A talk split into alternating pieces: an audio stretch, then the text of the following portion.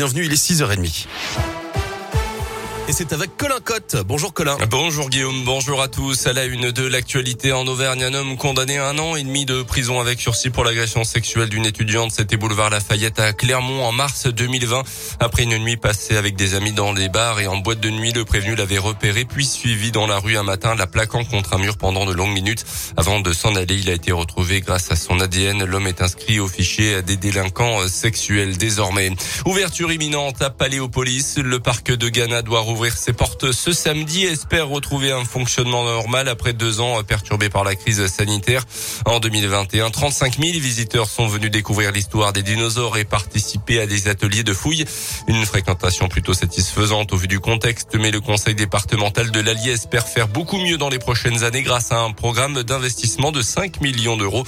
Euh, cette année, l'accent a été mis sur l'offre de restauration et sur la billetterie en ligne également, sans oublier une nouvelle attraction que nous présente Véronique Pouzadou, vice-présidente du département et maire de Ghana. On a le pavillon du lac de Limagne euh, qui sera opérationnel. Donc le pavillon du lac de Limagne va retranscrire un petit peu, ben, voilà, vous êtes sur site. Voilà comment c'était il y a 23 millions d'années. On remonte le temps. Et puis on arrive jusqu'à aujourd'hui.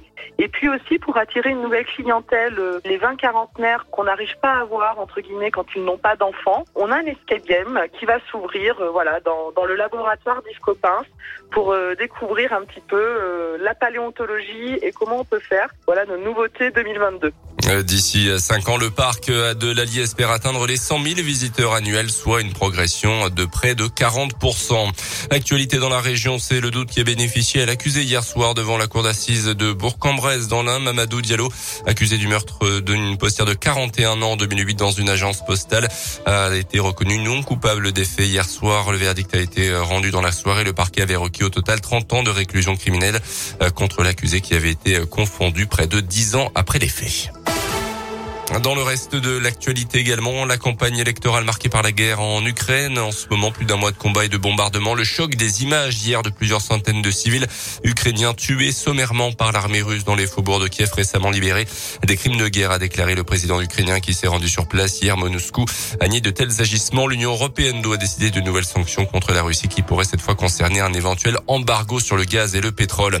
Les suites du scandale Orpea, près de 80 plaintes de familles de résidents ont été déposées devant le parquet de Nanterre, notamment pour mise en danger de la vie d'autrui et homicide volontaire. Le groupe privé de maisons de retraite accusé dans un livre de privilégier la rentabilité financière au bien-être de ses résidents.